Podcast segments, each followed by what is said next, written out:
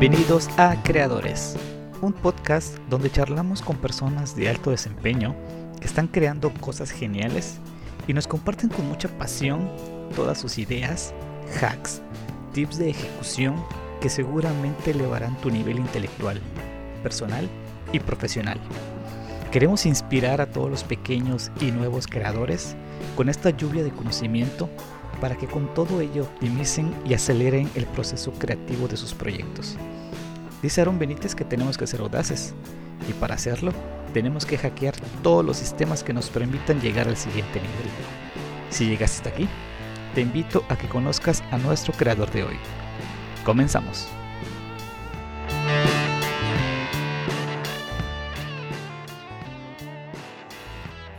¿Qué tal mis amigos? Mi nombre es Cristian Méndez y les doy la bienvenida al capítulo número 0 de Creadores. Y como ya escucharon en la intro, aquí se trata de inspirar a los pequeños y a los nuevos creadores, platicando con gente que se me hace muy interesante y que está creando cosas geniales en sus respectivas áreas. Hoy les quiero presentar a mi amigo Juan Chuk. Él es desarrollador de software y es la estrella de show. Juanito, ¿qué onda? Preséntate, platícanos un poquito sobre ti. Bueno, eh, Juan Antonio Chuc Méndez, eh, soy ingeniero en sistemas computacionales de, 28 años de edad. No soy de aquí de Campeche, pero vivo aquí prácticamente toda la, he vivido prácticamente aquí toda la vida. Eh, estudié en la Universidad Autónoma de Campeche. Actualmente estoy cursando la maestría en tecnologías de la información y la comunicación. Trabajo como docente en Freangélico Estuve ahí algún tiempo como programador web y acabo de incorporarme esta semana que está terminando a Grupo Icarus como programador web de igual manera. Genial. Eh, te invité porque eres de los pocos desarrolladores en forma que conozco. Eh, hace mucho tiempo que, te conozco y sé eh, toda la, pasión que tienes por el código. Al igual que ahorita nos vamos a platicar un poquito, ¿no? Al igual que el trabajo que te costó aprender, el, trabajo que te costó ir posicionándote primero como freelancer y ahorita en un trabajo más formal como desarrollador. Sobre todo para que las, los chavos, chavos, chavas que quieran lanzarse a este rollo de, del software, vean que sí hay casos, pues un caso de éxito, ¿no? Un caso de gente que, pues ahí que le ha talachado como tú y ha logrado ir acomodándose en este hermoso mundo del software, sobre todo porque estamos en la península, sobre todo porque estamos en el sureste, ¿no? Donde sabemos que si bien Mérida, por ejemplo, sí ha empezado a destacar con empresas de desarrollo de software, otros estados como Campeche, en nuestro caso, eh, Chiapas o algo ahí, no están despuntando tanto. Entonces, saber por qué, entender por qué y también pues platicar para que nos compartas todos los hacks que ahí nos puedas ir diciendo sobre todo este relajito. Entonces, Juan, ¿por qué ser desarrollador? ¿Tú por qué te inspiras a ser desarrollador? Yo tenía una afinidad de por sí con todo lo que era la tecnología, desde que mi papá, que en paz descanse, nos compró allá en la casa en la primera computadora. Me la pasaba echándola a perder todo el tiempo. Andaba viendo qué hacía este archivo, cómo funcionaba este programa, por qué, por qué se hacía todo. Desgraciadamente, como no teníamos internet, no podía hacer más, así que estaba algo limitado. Que de haber tenido, en aquel entonces creo que no hubiera sufrido tanto a la hora de aprender a programar en especial. Gracias a la, al conocer a un maestro que tanto les he hablado allá a ti y al patroncito de Singular, es que me nace el, el estudiar eh, la ingeniería, porque yo originalmente quería ser docente Ahora, curiosamente, hago las dos cosas. Así es. Y entro a la universidad, a esta ingeniería en sistemas computacionales. Fue muy sufrido, la verdad, porque me di cuenta que eh, la capacidad de programar realmente no es de, cualquiera. Mis habilidades no tiraban precisamente para, para ese lado. ¿Y qué es lo que me motivó a terminar y a ejercerlo? Pues algo que no se recomienda mucho precisamente, pero al menos a mí me funcionó, que es tener orgullo ese orgullo, esa terquedad de decir necesito aprenderlo porque sí, fue lo que me motivó. Y cada periodo de vacaciones no me la pasaba descansando en realidad. Era estudiar, estudiar y estudiar. La práctica sobre todo. cada que tenía oportunidad de conseguir algún libro o algún tutorial, tenía que aprovecharlo. Ya. Porque de lo contrario me iba a quedar atrás. Y sí, al principio cuando ya empiezo en la, en la búsqueda de empleo fue bastante complicado porque todavía me faltaban bastantes cosas. La universidad realmente no te prepara para, para todo. Nada más te da las bases, pero está en ti en terminar. Y es hasta que ya los conozco a ustedes, a ti, a Javi, que me dieron la primera oportunidad como programador web con el proyecto de Imovi, que fue tardado, pero... Fue tu escuela. Ajá, así es. Prácticamente en un proyecto entero aprendí todo lo que, lo que sé hasta ahora. Desde los lenguajes eh, para desarrollo web, PHP en este caso, junto con lo básico de HTML, CSS, JavaScript, montar servidores igual, así que si van a programar y van a hacer web, también aprendan redes, también aprendan servidores, es más necesario de lo que Pierden el parece. Así es. Un poco de todo tuve que aprender en este aspecto. Bien, ahorita nos vamos a, a, ir a la parte técnica. Ahora, Juan, me comentabas ahorita que tu terquedad, la cuestión con la universidad. Yo creo que nos pasa a muchos cada quien tiene una manera diferente de aprender, ¿no? Eh, no sé, algunos son, ya sabes, más visuales y lo que quieras.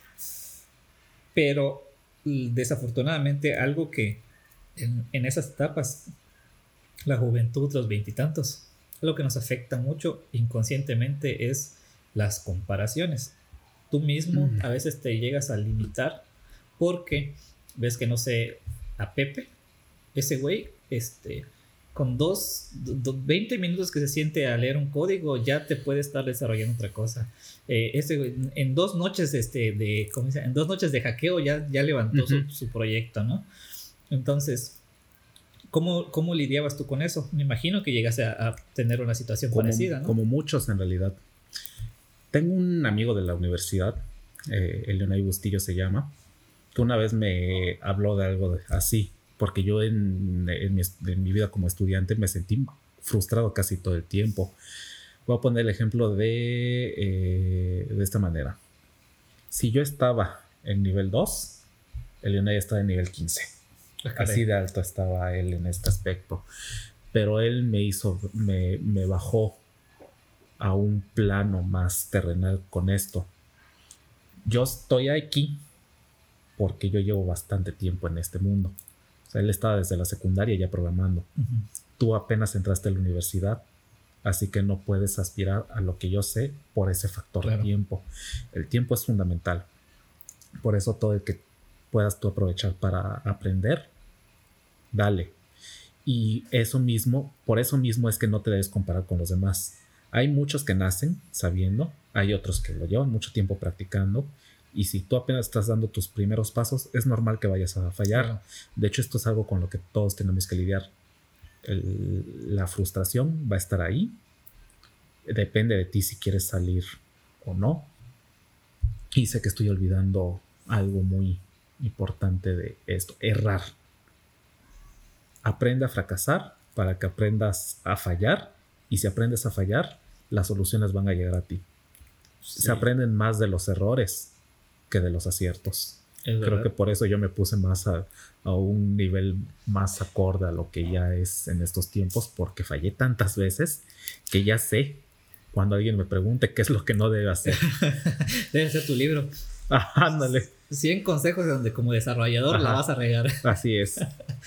No es mala idea. Vi por ahí una estadística que decía que del 100% de que te la pases programando, el 80% de ese tiempo va a ser reparando errores y el 20% va a ser programando en realidad, ¿no? Así es. Entonces, creo que igual y aplica no solo para el desarrollo de software, pasa para, cualquier cosa, ¿no? Dicen por ahí que si las cosas te funcionan a la primera es porque no estás innovando. Para hacer cosas diferentes hay que atreverse a echar a perder muchas cosas, ¿no?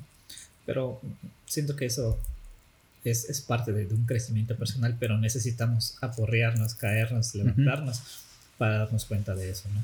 Bien, Juan, hay muchos chavos que ojalá ya nos estén escuchando, que quieran iniciar como desarrolladores, como programadores. También hay que quitarse la idea, ayer escuchaba en código facilito, antier, antier que sobre proyectos personales, pero no lo vi, no vi todo el, el, el, ¿cómo se llama? El programa.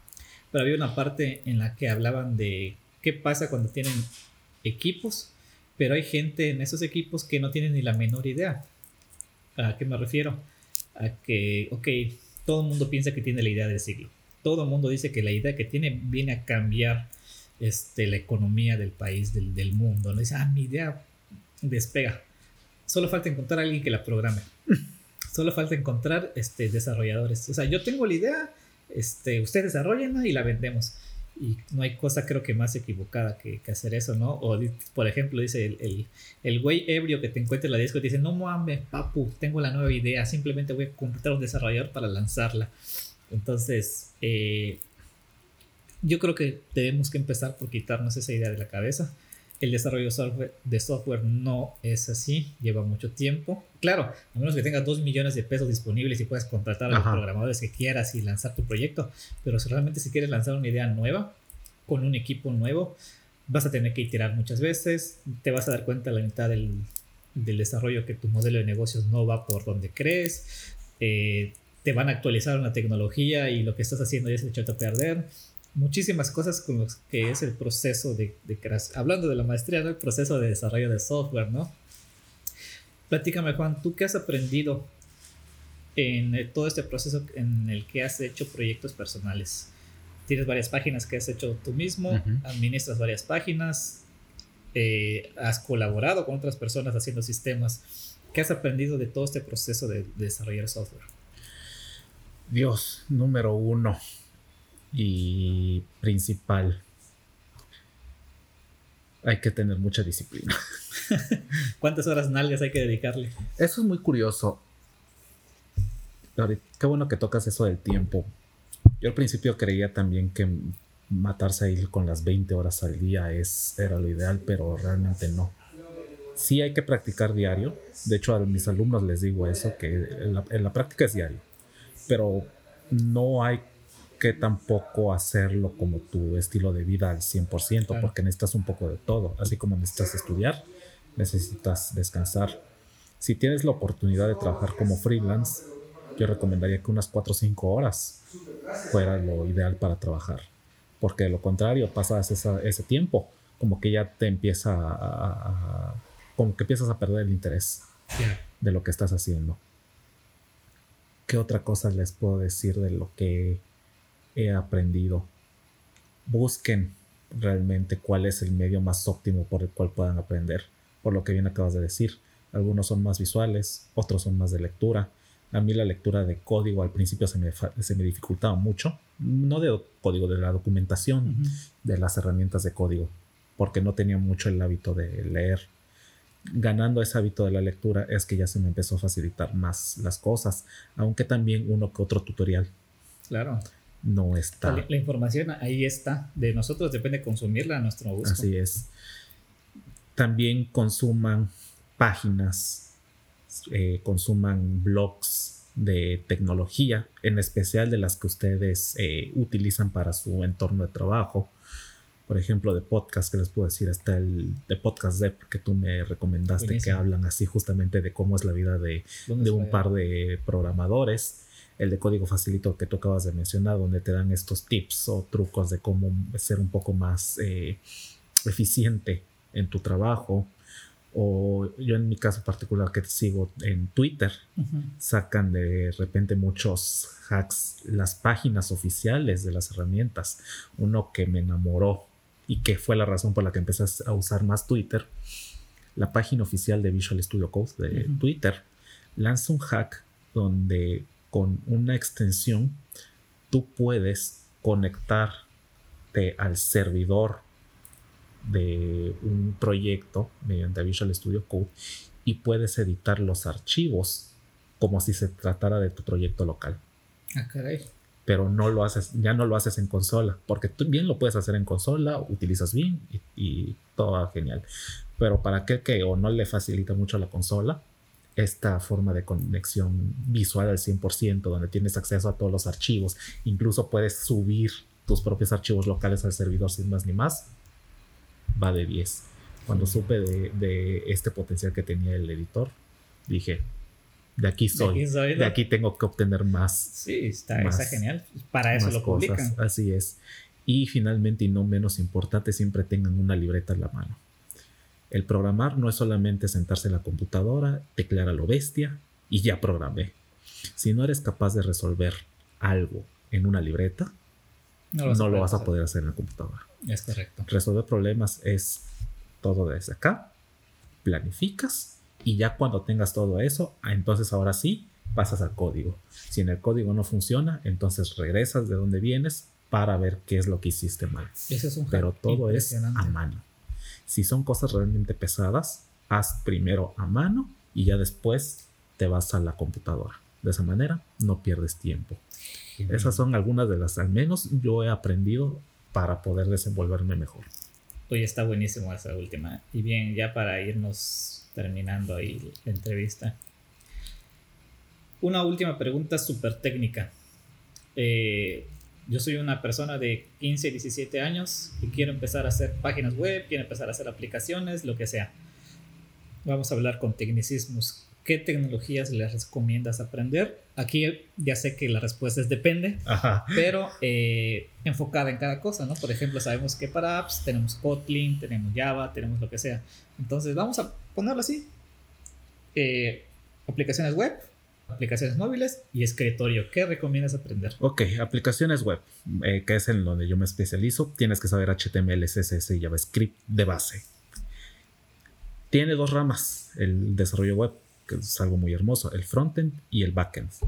Frontend es aquel en el que tú te encargas de cómo se va a ver tu página web, mientras que el backend es lo que tras bambalinas. Entonces, para este caso en concreto, el frontend tiene HTML, CSS y JavaScript. Dependiendo de lo que tú quieras hacer en el backend, pues es que ya eliges JavaScript, porque igual lo puedes utilizar eh, del lado del servidor. Puedes elegir PHP, que es en el que yo estoy. Puedes utilizar Java si te vas a dedicar más a algo empresarial. Y vas viendo tú esta clase de vertientes, a ver cuál es la que te interesa más, porque hay de páginas a páginas. Hay páginas que son para jugar, hay páginas que son para eh, blogs, hay páginas que son para, como ya dije, cosas empresariales. Entonces tú ahí eliges tu vertiente. Aplicaciones de escritorio. Creo que lo ideal en este caso sería C o Java. Al menos es del donde yo tengo un poco de conocimiento porque no, no me he dedicado precisamente a esa rama. En móviles, como tú dijiste, pues Android o para Android es Kotlin o Java. Yo me iría más al segundo. He estado tomando unos cursos de Kotlin en estos meses y está un poco más fácil la línea de aprendizaje de Kotlin a la de Java.